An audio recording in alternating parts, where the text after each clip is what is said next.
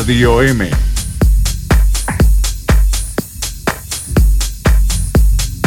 Diez y 34 volvemos a las calles, en este caso con Matías de Filipis. ¿Cómo estás, Matías? Buen día.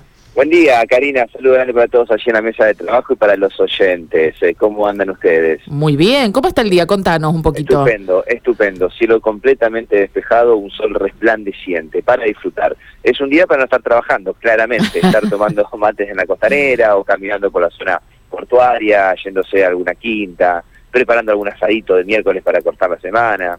Mirá vos, mirá vos. Bueno, bien, igual viene un fin de semana largo. Va a haber un poco de lluvia, pero también va a dar un respiro por ahí para hacer alguna de estas actividades, ¿no? Sí, sí, sí, sí. Espero, esperemos, esperemos que, los asadores, eh, que las brasas puedan sobrevivir abajo del agua. Vamos a ver, vamos a ver si hay buenos alzadores que cocinen bajo el agua. Bueno, nosotros que recorriendo la ciudad de Santa Fe y con un episodio delictivo que realmente preocupa y tiene que ver con estos arrebatos en la vía pública, motochorros recorriendo la ciudad y esperando un descuido mínimo de un santafesino para tirársela arriba como pirañas y arrebatarle de sus manos celulares, eh, carteras, lo que tengan.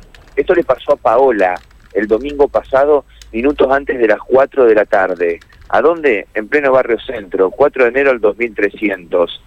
Bajó de su departamento, estaba esperando el taxi, bueno, no alcanzó a llegar el taxi, que fue abordada por delincuentes que la golpearon salvajemente, la arrastraron en las calinatas de ingreso al edificio y la lesionaron, le fracturaron uno de sus dedos de la mano. Vamos a escuchar el relato de Paola. El video y las imágenes, de Karina Mario, ya están en la página web de Radio M y seguramente lo van a poder eh, compartir los oyentes eh, que quieran verlo, porque realmente son estremecedoras las imágenes.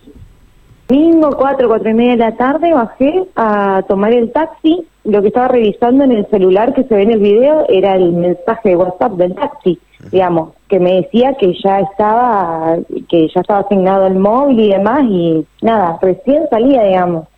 Me senté, reviso el, el WhatsApp del taxi y me aparece el pibe este que se ve que habían pasado en moto antes y yo no lo vi. Claro lo, verificó después Chano en el, en el video.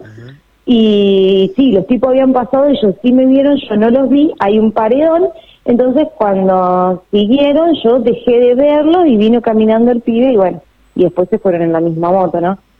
Eh, ¿Era uno solo, eran dos? Eran dos, estaban en la moto, eh, pero vino uno solo a atacarme, digamos. ¿Qué te decía, eh, Paula? Eh, me dijo, dame el celular o te, que, o, te quemo, algo así me dijo. La verdad que no, recuerdo exacto las palabras. Y yo tenía que agarrar la mochila para eh, hacer contacto de la llave que estaba dentro del bolsillito exterior con la, con la puerta del edificio. Siempre la dejo ahí para, por alguna emergencia, hacer contacto con la llave y que abre la puerta, ¿no? Y no me dejó llegar. Justo me agarró cuando yo hice eso con la mochila para abrir la puerta y meterme adentro, no me dejó llegar. Y bueno, nada, me sacó la mochila y, bueno, nada, me, me golpeó un par de, partes del cuerpo. En, las imágenes del video son, son, estremecedoras porque te tratás de retener el robo, digamos, te trenzás un poco en lucha con el delincuente. No, no, no, porque él pensó que yo no le quería dar la mochila, pero en realidad yo lo único que quería era entrar al edificio, digamos. Eh, o sea, era eso, era resguardarme, no, no es que peleé por la mochila, la mochila llévatela, digamos, no, no me importa. Eh, no quería estar en esa situación, lo único que quería era entrar al edificio, pero bueno, no se dio porque me agarró justo antes y él pensó que no sé qué pensó, la verdad que no sé qué pensó. ¿Y ¿Terminaste con lesiones, Paola? ¿Cómo? ¿Terminaste con lesiones? Eh, sí, tengo una fractura en el dedo anular. Mira, vos tomás recaudos por lo general, digamos, entendiendo las circunstancias de la ciudad y la inseguridad, sí, de tomar recaudos. Sí, sí, sí, totalmente. Eso fue algo muy, muy puntual. Generalmente mi novio me, acompaña ese día porque él estaba en, haciendo otra cosa que se le ocupaba a él. No me no puedo bajar a acompañarme, pero en general yo ni estoy mucho tiempo afuera sentada con el celular en la mano ni eh, suelo salir a, a, esperar un taxi sin estar a resguardo o lo que sea. siempre con recaudo. De hecho, estaba esperando el taxi para no irme caminando y que no me sucediera nada de eso, digamos. Bueno, Paola. Bien, la palabra de Paola, ¿no? Quien sufrió este brutal ataque de delincuentes de motochorros al acecho en la ciudad de Santa Fe. Domingo en hora de la siesta, minutos antes de las 16 horas. ¿A dónde?